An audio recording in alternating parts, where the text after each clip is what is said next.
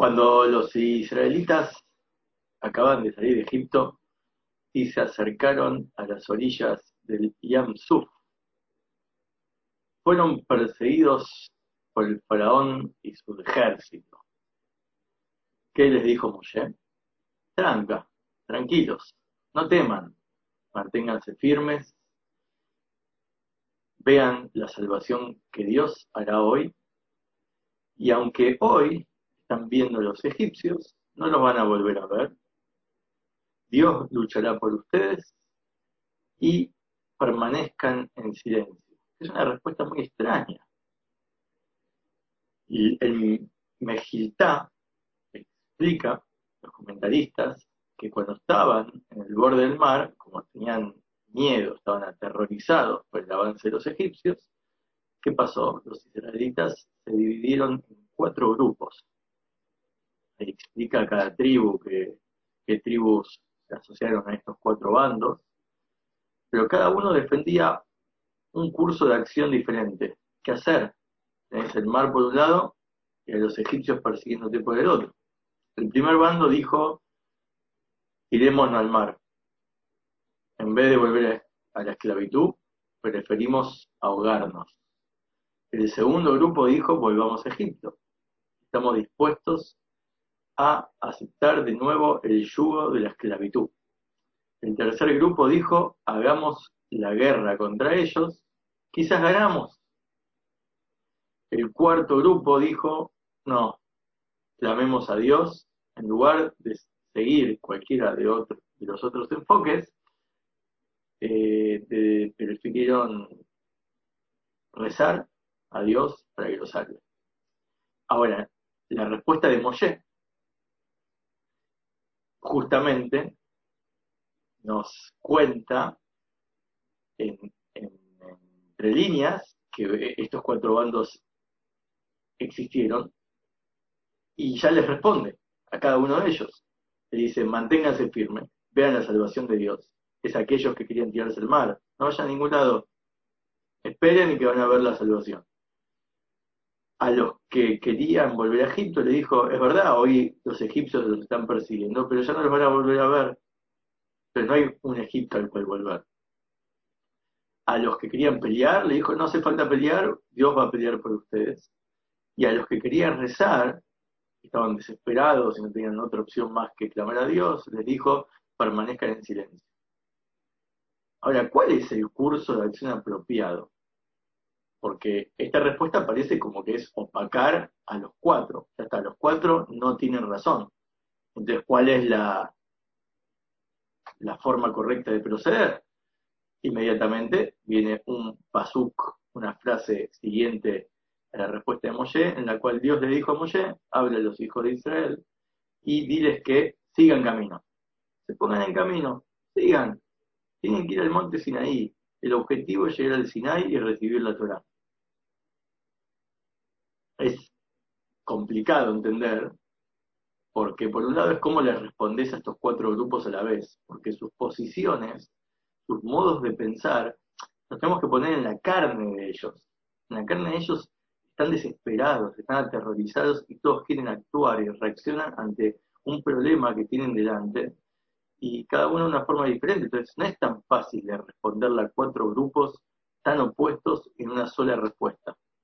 Obviamente es el sensei Moshe el que tiene la capacidad para hacerlo, pero la pregunta es cómo logran hacerlos todos al mismo tiempo. Vamos a analizar las diferencias. Por ejemplo, el retornar a Egipto es completamente opuesto a ahogarse en el mar. ¿Por qué? Porque los que querían ahogarse en el mar preferían sacrificar su vida que volver a Egipto. Aunque estaba prohibido el suicidio, eh, su sacrificio era no someterse de vuelta a la esclavitud. Eran ganas de eso. Ahora, el que quería volver a Egipto es lo contrario a salir de Egipto. Acabas de salir de Egipto y todas las plagas y toda la victoria y disfrute de ser por fin libres y de pronto querés retornar. Todo lo contrario, querés entregar tu vida con tal de no volver a la esclavitud. Después, los que querían hacer la guerra, que preferían tomar armas contra sus antiguos amos y esperanzados de salir victoriosos, ganarle por fin a tu esclavo, este esclavizador. Y los que querían rezar es contrario a la guerra, porque la guerra es como, todavía te quedan opciones naturales para vencer. En cambio, el que ya quiere rezar es como que no ve ninguna salida y solo piensa que Dios lo va a salvar. No se le ocurrió otra opción. Entonces, son muy opuestos uno entre sí. Ahora, rezar por, a Dios por todas las necesidades, obviamente cuando uno se encuentra una forma de este estilo desesperado, es el núcleo de, lo que es la tefilá, la oración. O sea, es una mitzvah de gran importancia, el hecho de ser la fe, ¿no? Y creer que Dios puede, el único que puede eh, solucionar todos tus problemas, obviamente. Y el, pero estamos viendo que en este caso era algo que no necesariamente era correcto en ese entonces, porque Moshe descarta todas las opiniones. Es raro, porque está bien, volver a Egipto está claro que no era el camino, ¿no? Acaba de salir, es negar todo el esfuerzo, negar pesas, negar el, el, hecho de que Dios se presentó en Egipto y te salvó, es negar completamente todo lo que acabas de vivir, volver a Egipto no es una opción y se entendería que se rechace ese enfoque. El enfoque tirarse al mar obviamente se rechaza porque es un suicidio. Esperá, o sea, hay otras alternativas que suicidarte. Pensá un poco más ampliamente. Ahora, la guerra era bastante positivo, porque era pelear e intentar ganar. Y también te fila, como dijimos, una gran mitzvah, ¿no? Entonces, ¿por qué todos estos, enfoques están equivocados? ¿Y qué es lo que nos responde? Sigan adelante, sigan adelante. Tengo a mi fantasma del pasado persiguiéndome, tengo miedo. ¿Cómo puedo seguir adelante con el miedo presente? Por eso hay dos etapas. Cuando salieron de Egipto es una etapa, pero después, inmediatamente, ocurre la apertura del mar es la segunda y final etapa de la salida de Egipto.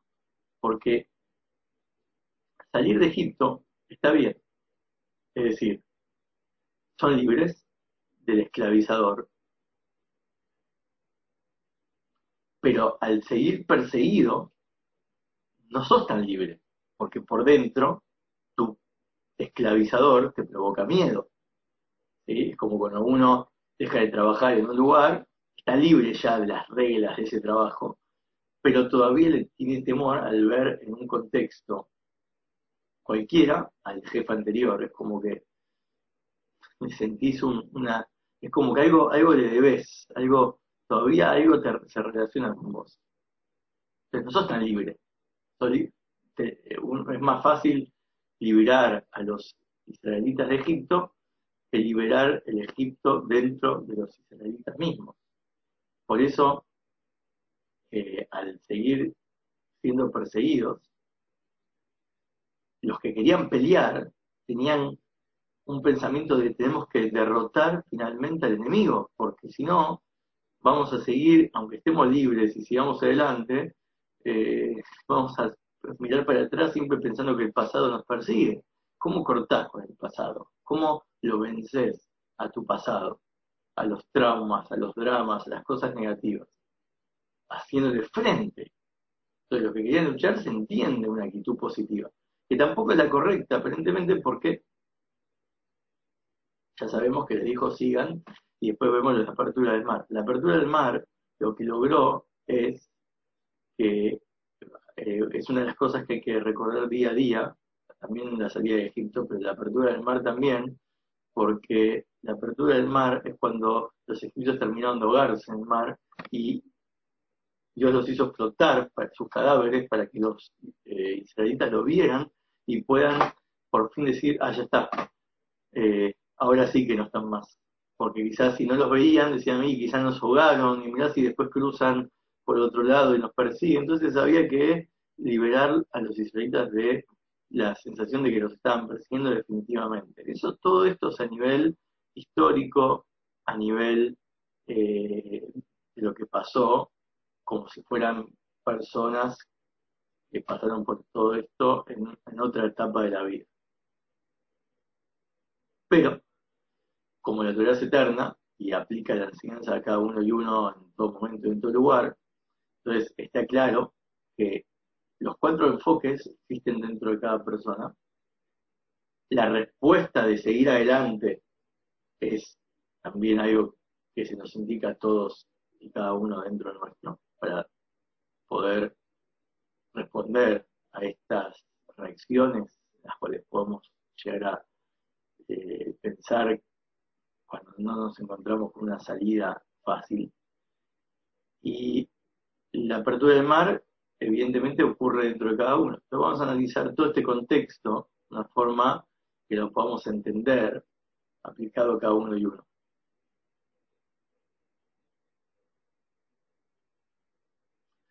Primero que nada, hay cuatro enfoques.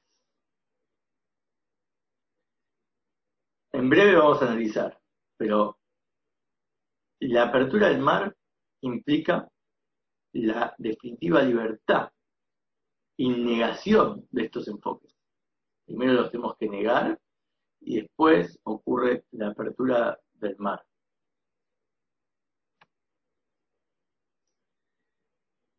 Egipto significa Mitraim, viene de Meitzarim, limitaciones. Entonces, salir de Egipto es salir de las limitaciones. ¿De qué limitaciones? De Faraón y su pueblo, ¿no? Que vendría a ser todos aquellos eh, cualidades o pensamientos o situaciones en las cuales el faraón es el que controla. ¿Quién es el faraón? El hará, por un lado, y tenemos al alma animal. Estudiar, por favor, el Tania, el Alterrebe, que explica esto en extensión. No es el momento, pero por eso es muy importante saber todo esto, de que hay dos almas, el alma animal y el alma divina. El faraón y Egipto se esfuerzan por imitar al alma divina. El alma divina es el esclavo. ¿Por qué? Porque uno viene con un alma consciente de Dios, dispuesta a entregarse y hacer todo lo que Dios pide y, quiere, eh, y hacer su misión en la vida. Y el alma animal y el Yetzirah son los que se encargan de opacar, hacer que todos esos sentimientos, voluntades, placeres por lo divino se opaquen. ¿Y qué queda? Queda la acción fría, queda el deber carente de sentimiento, carente de ganas. Muchas veces pasa que uno eh, sí estudia, digamos, Torah, se cumple las mitzvot, incluso ayuda al prójimo, pero todo porque es un deber. Está escrito en un libro de leyes, Shulchan Aruch, y no porque realmente lo siente o lo haría innatamente o, o con voluntad o con ganas o con placer. Eso es porque hay una interferencia. La acción queda como algo separado, algo frío. Y eso es una esclavitud, porque uno a fin de cuentas está siendo dirigido por un faraón que te dictamina cuándo sentir y cuándo no cuándo realmente darle importancia a un placer y cuándo darle importancia a una voluntad y cuándo no. Entonces, toma decisiones por vos. Uno no controla eso. Muchas veces uno eh, espera la química, que suceda química.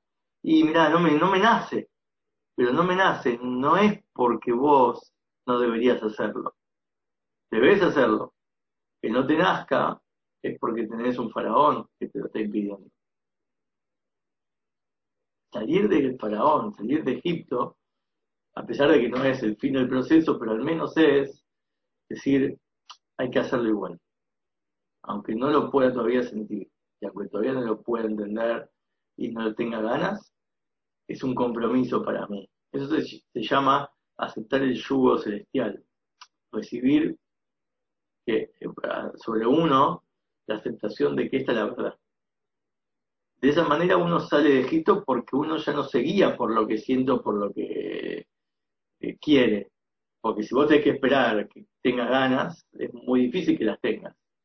Eh, hace falta mucha meditación y muchos procesos para que algún día tengas ganas. Entonces, al aceptar el compromiso, es como cuando uno trabaja, ya está, a veces no tiene ganas de ir a trabajar, pero aceptó el trabajo y se comprometió y, sabe que a largo plazo le va a beneficiar, aunque todavía no le guste, y lo va a hacer, lo va a hacer, aunque llueve, truene y se sienta mal. Pero cuando, pero ¿cuál es el problema?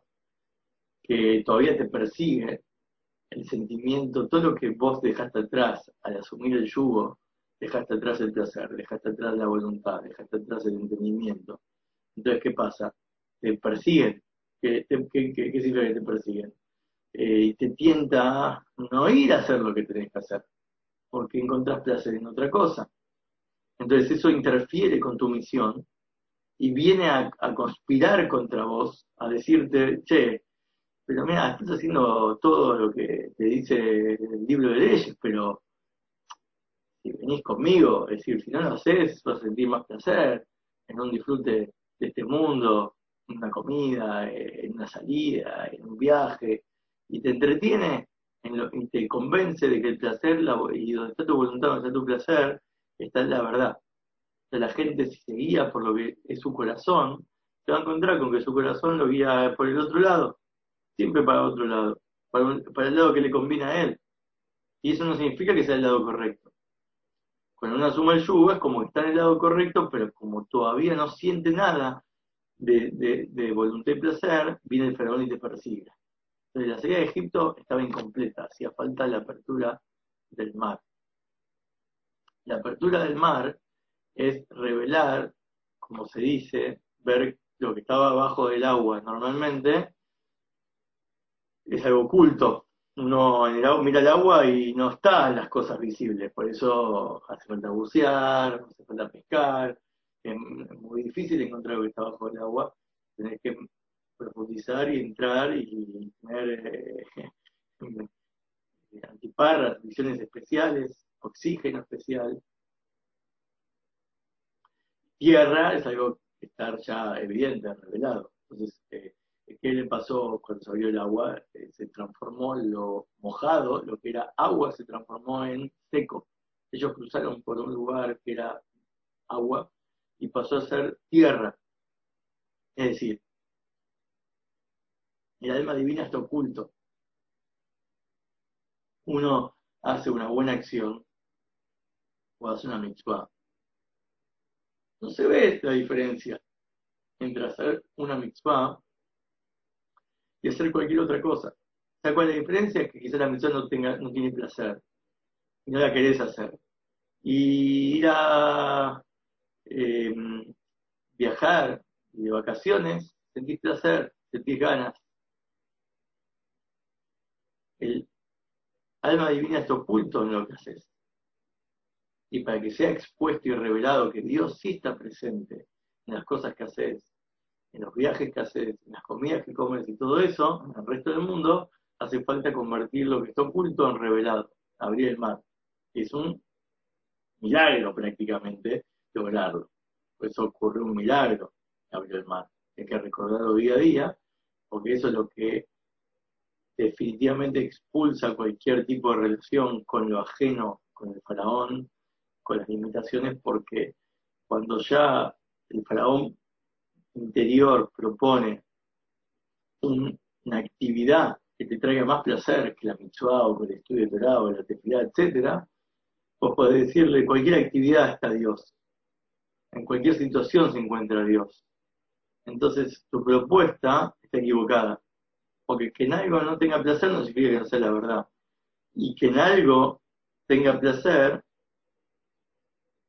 no significa tampoco la verdad todo. La verdad se encuentra en que Dios está en todas las situaciones. No haya una situación que hay más o menos Dios. Entonces, pensé cualquier intento de, de persecuta, de perseguirte, a desviarte del camino correcto. Que ahora no estés sintiendo no significa que no, no sea correcto hacerlo. Y que está mal no sentir, es verdad. Bueno, voy a esforzarme por sentir, pero en esto que Dios quiere. No buscar sentimientos en otra cosa y después hacer lo que Dios quiere sin sentimiento. Es intentar encontrar como en todo se puede encontrar lo mismo, en una sola actividad puede ser correcto servir a Dios y también sentir placer, sentir ganas. No tiene que ser una contradicción. Servir a Dios no es un sacrificio de, gente que fría, ¿viste? De un monje que, que se libera de todo. Y tampoco tiene que ser que el mundo sea puro placer y puro voluntad y no haya Dios. Tienen que estar las dos combinaciones. Entonces los cuatro enfoques podemos interpretarlos así. Sumergirse al mar es meterse lo que se llama Torah es agua, profundizar la Torah, profundizar en todo lo que sea espiritual. Olvídate del mundo. Suicidate mundanamente. El mundo quedó atrás. Y existe esa, esa, reclusión, una vida de reclusión y abstinencia. El mundo dejarlo de lado. Y eso es un enfoque negativo, es el más fácil de proceder, pero porque estás ignorando tu misión en la vida. Este mundo vino, existe para que vos te involucres con él y hagas un cambio, cumpla la voluntad de Dios en un mundo. Entonces sumergís al mar, es el mar de la plegaria, la Torah, la Teshuvah, pero el mundo lo dejas de lado. Volver a Egipto es otro camino equivocado. ¿Por qué? Porque volver a decir, ya está, no hay forma de ganarle a los impulsos. ¿Viste? Hay gente que se resigna y dice refinarme y cambiar y dejar de pensar en desvirtuarme y hacer cosas que no van, es imposible. Siempre voy a ser igual mejor entregarme a los placeres de este mundo, que por lo menos disfruto y vivo la vida y no intento eh, sacrificar este mundo, porque algo vine, ¿no? Vine para disfrutar. También está mal, porque dejaste de lado que vinimos a este mundo para cumplir un propósito. Los que querían luchar, es un enfoque bastante interesante, eh, aunque también equivocado, porque estás intentando pelear contra el mundo. No es pelear contra el mundo y tu etc. No es intentar vencer a tus placeres y voluntades. Es intentar tener placer y voluntad en lo divino. No es ni escaparte, ni dejar de luchar y resignarte, pero tampoco eh, intentar ganarles, intentar ganar, uno intenta, viste, cambiar y ser mejor, pero y después de tantos años de esfuerzo se da cuenta que sigue teniendo los mismos intentos y placeres que tenía cuando era chico, y se frustra, como que no logré nada, y, porque es una lucha eterna, es una lucha que a largo plazo se puede lograr, pero te consume el espíritu, no es el objetivo, perdés tiempo, no es la idea. Y hacerte filar dejar todo en manos de Dios. ¿Para qué te mandó Dios este mundo si lo dejas todo en sus manos? Hacerlo todo como con un suspiro, hacer todo lo que tenés que hacer, pero eh, de forma que vos no estás ahí.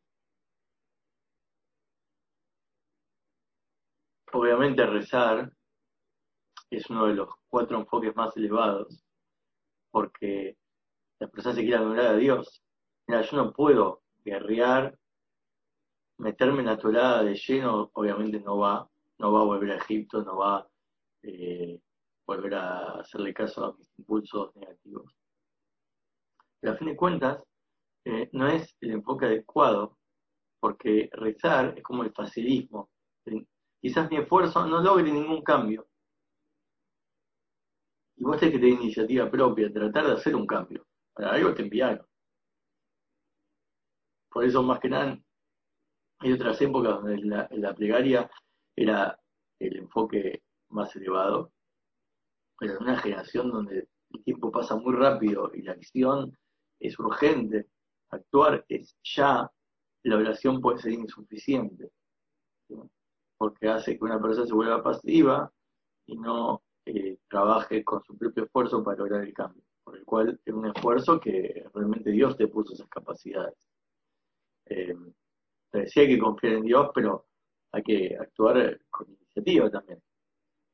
Entonces, hay que elevarse por encima del yo personal y confiar en Dios, pero también darse cuenta que uno tiene la capacidad para lograrlo. Es la fusión de los opuestos, ¿no? No, no tener un, sentimiento de sí mismo orgulloso, pero que sabe que Dios logra todo, pero al mismo tiempo hacer lo que tiene que hacer. Eso es lo que se llama confianza en Dios, ¿no? Eh, aunque Dios nos pueda ayudar, Él espera que la resolución se logre por nuestra propia iniciativa.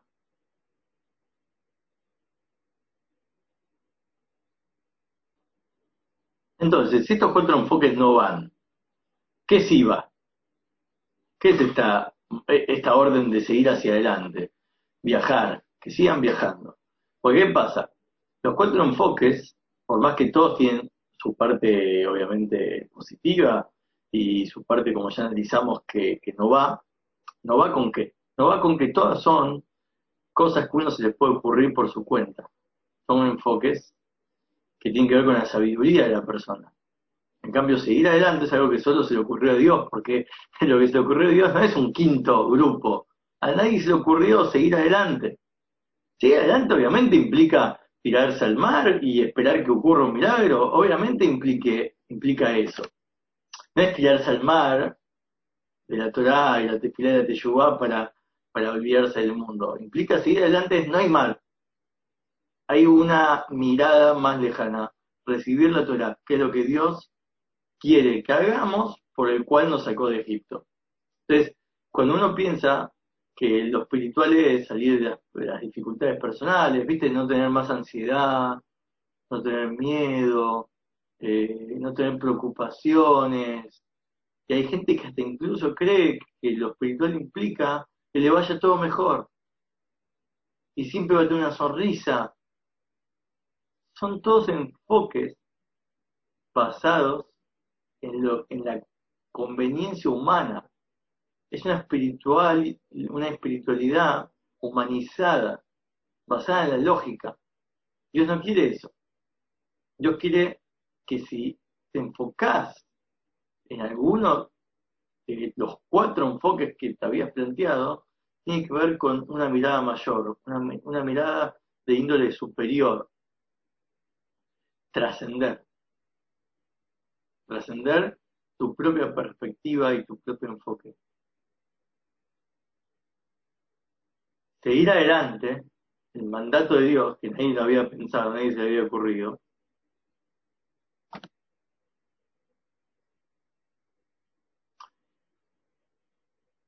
es un cambio radical, es el verdadero Pesaj, es el verdadero salto, el, el verdadero salir de Egipto. Cuando un camino es aceptado con entusiasmo y sin esfuerzo, uno no puede saber si la motivación viene del alma divina o de su alma animal. Cuando, sin embargo, uno está expuesto a un camino de servicio que va en contra de su naturaleza, seguro que vino de arriba.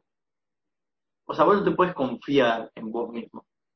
Mientras más resistencia natural sentís a una determinada vía de servicio, esta vía servicio tiene una conexión más divina. Y seguro que es la que más tenés que dedicar esfuerzo. Por eso uno no lo acepta, porque ese se hará. Ir más allá de uno mismo es la idea. Los cuatro grupos son respuestas naturales, instintivas, reacciones ante una dificultad, ante un obstáculo. No es una anulación y trascendencia real. ¿Por qué? Porque todas tienen una deficiencia, que ya mencionamos. Es un servicio imperfecto. No se dieron cuenta que seguir adelante es el camino de seguir la voluntad de Dios y poder trascender la naturaleza para, vivir de forma natural, no tener que hacer ningún esfuerzo.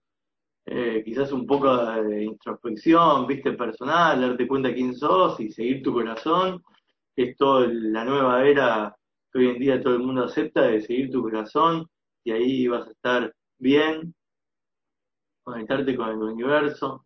Pero claro, vos estás constituido de una forma astrológicamente específica y, y, todo esto es una ciencia que se puede estudiar. Y eso no te hace trascender, eso te hace conocer con qué limitaciones viniste.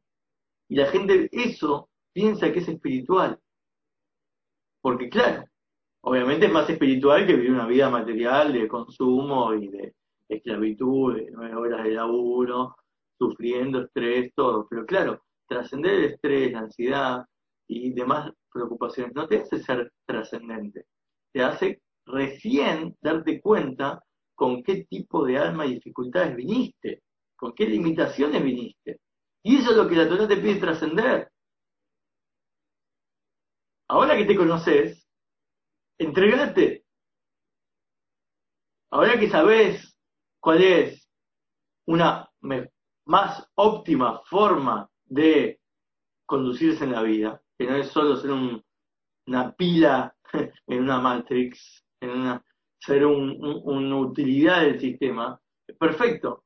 Pero entonces, ¿qué sos ahora? No, no, puede ser tu espiritualidad una, un resultado de la expresión natural de, lo, de la forma como fuiste compuesto en fábrica. Tenés que ir en contra de tu fábrica, de tu modelo de ser, de tu personalidad, para poder trascender. Después te vas a preocupar cómo trascender implica también utilizar tu personalidad en la vida para hacer un impacto y mejora en este planeta y en tu, en tu vida personal. Pero esa no es tu preocupación. Tu preocupación es poder trascender. Esa es tu entrega. Después Dios se va a encargar de ayudarte cómo combinar eso con lo que Él te hizo de fábrica. Entonces, viajar hacia adelante es abrir el mar. Abrir el mar. Poder descubrir lo que está oculto, verdaderamente oculto. No lo que estaba revelado, pero vos no lo veías porque estabas con tu celular mirando para abajo. sino con lo que estaba lo que estaba oculto realmente, incluso que, te podías abrir los ojos. Estaba oculto. Hacía falta un abrir el mar. Abrir el mar depende de una entrega. De hecho, fue así que cuenta el Midrash, que uno se llama Nakshon, quien se tiró al mar y llegó hasta el cuello el agua y siguió adelante y se la jugó. Y ahí es donde cuando Moisés puso la, la vara, se abrió el mar. Pero hubo alguien que estuvo dispuesto a seguir adelante. Hubo uno un atributo nuestro, hay un atributo nuestro que está dispuesto a confiar y a seguir las instrucciones de Dios, más allá de lo que en el momento se presenta como algo inentendible, y eso hace que se abra el mar, se abra todo un mundo interior que uno no conocía. Y eso hace un efecto en el macrocosmos del mundo. Porque a fin de cuentas todas las profecías de la época del Mashiach eh, apuntan a que todo el mundo físico verá, toda la carne verá que es Dios quien habla. Siempre fue Dios quien habló.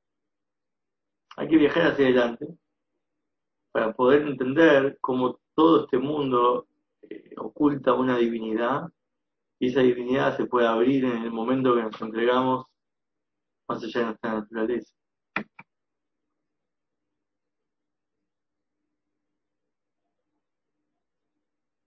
Hay que intentarlo una vez, dos veces, tres veces. Y aunque no te des cuenta que vos estás trayendo luz al mundo, es tu culpa. Porque aunque no lo veas, es tu culpa. Tenés que poder ver que estás haciendo un efecto en este mundo positivo. Descubrir el tesoro. Es decir, el alma vino con potenciales potenciales de lograr cambios macrocósmicos, no solo microcósmicos. Y es un poder oculto que todos tenemos. Y al estar más cerca y cerca del final de la era del Mashiach, este tesoro se puede revelar cada vez más evidente. como Estudiando los secretos de la Torah. Porque antes la Torah estaba expuesta, revelada, en formato nigre, como se dice. Estudiar la dimensión periférica, superficial de la Torah, que nos cuenta qué enseñanza podemos extraer y, y moraleja, es un libro más de tantos libros que hay, también leyes morales y éticas y formas de conducirse en la vida que mejoran tu calidad de vida, pero los secretos místicos estaban velados, ocultos a ciertos individuos que tenían la capacidad de ver. Pero ahora que está todo expuesto, está todo expuesto en las redes, está todo expuesto en internet, con un clic llegás a acceder a los secretos. Quiere decir que hoy en día se transformó lo oculto en, seco, se abrió el mar, se derrocharon los tesoros, se revelaron los secretos. Ya está revelado, ya está puesto para que cada uno de uno pueda acceder. Y con este es el poder, poder dedicarse a estudiarlos y a ver la apertura del mar de los secretos de la Torah, es en los cuales vos podés darte cuenta que tenías capacidades que no veías en vos. Por eso cuando uno iba a ver al Rebe de cada generación, veía, él, él siempre veía tu potencial y te alentaba a hacer cosas que vos decías, che, pero yo no puedo hacer eso. si él lo veía es porque podés. Él veía lo que vos podés hacer y te demostraba como vos tenías capacidades que quizás vos mismo no, no conocías. Era la capacidad de trascender. La capacidad actual es lo que te mantiene muerto. Como decía el dicho, hay un dicho que incluso es un dicho egipcio, uno está muerto en lo que es, pero uno está vivo en lo que todavía no es. ¿Qué quiere decir? Lo que vos ya te conocés de vos mismo, eso es lo que te mantiene muerto. Porque ya estás limitado. Lo que conociste de vos es lo que te limita. Porque no vas a aceptar cosas contrarias a lo que vos ya sos. Pero lo que todavía no sos, eso es lo que te da vida. Tenés que seguir aquello lo que trasciende tu naturaleza. Y justamente eso es lo que es el Mashiach cuando toda la carne va a ver el potencial que todas las cosas tenían. El infinito que había en todo. Eso es seguir adelante. Y eso es lo que accede al nivel de recibir la Torah, que la verdadera Torah es la Torah del Mashiach, la Torah profunda, interna, ver los motivos, ver los secretos, lo que está oculto en las cosas que dice la Torah incluso. Como hoy en día eso es accesible, y la Torah del Mashiach está revelada, por ende, estamos en la apertura del mar, en la mitad de ella, y hay que abrir los ojos y poder despertar, revelar todas esas capacidades ocultas y no reaccionar con la primera cosa que nos, nos ocurre, aunque sea dentro de todo lágicamente, legalmente correcta, como lo es estudiar Torah, rezar, eh, recluirse, ¿no? O, dedicarse a la felicidad y los impulsos, o hacerle la guerra, ya está, seguir adelante, trascender, se puede, cuando estudias cosas trascendentes, vos puedes trascender también. Y eso es lo que uno tiene que buscar, buscar temáticas que hagan que uno trascienda, no temáticas que digan, ah, esto es justo lo que yo pensaba, me siento identificado. Ese es un primer paso. ¿Te sentiste identificado? ¿Ya lo pensabas? ¿Y qué te aportó el libro? Conocer un autor que piensa como vos. Pero Dios es un autor que te muestra que se puede pensar más allá de vos y lograr cosas que vos pensás que eran imposibles. Y eso es lo que uno tiene que buscar. Buscar lo que te haga trascender y eso te trasciende.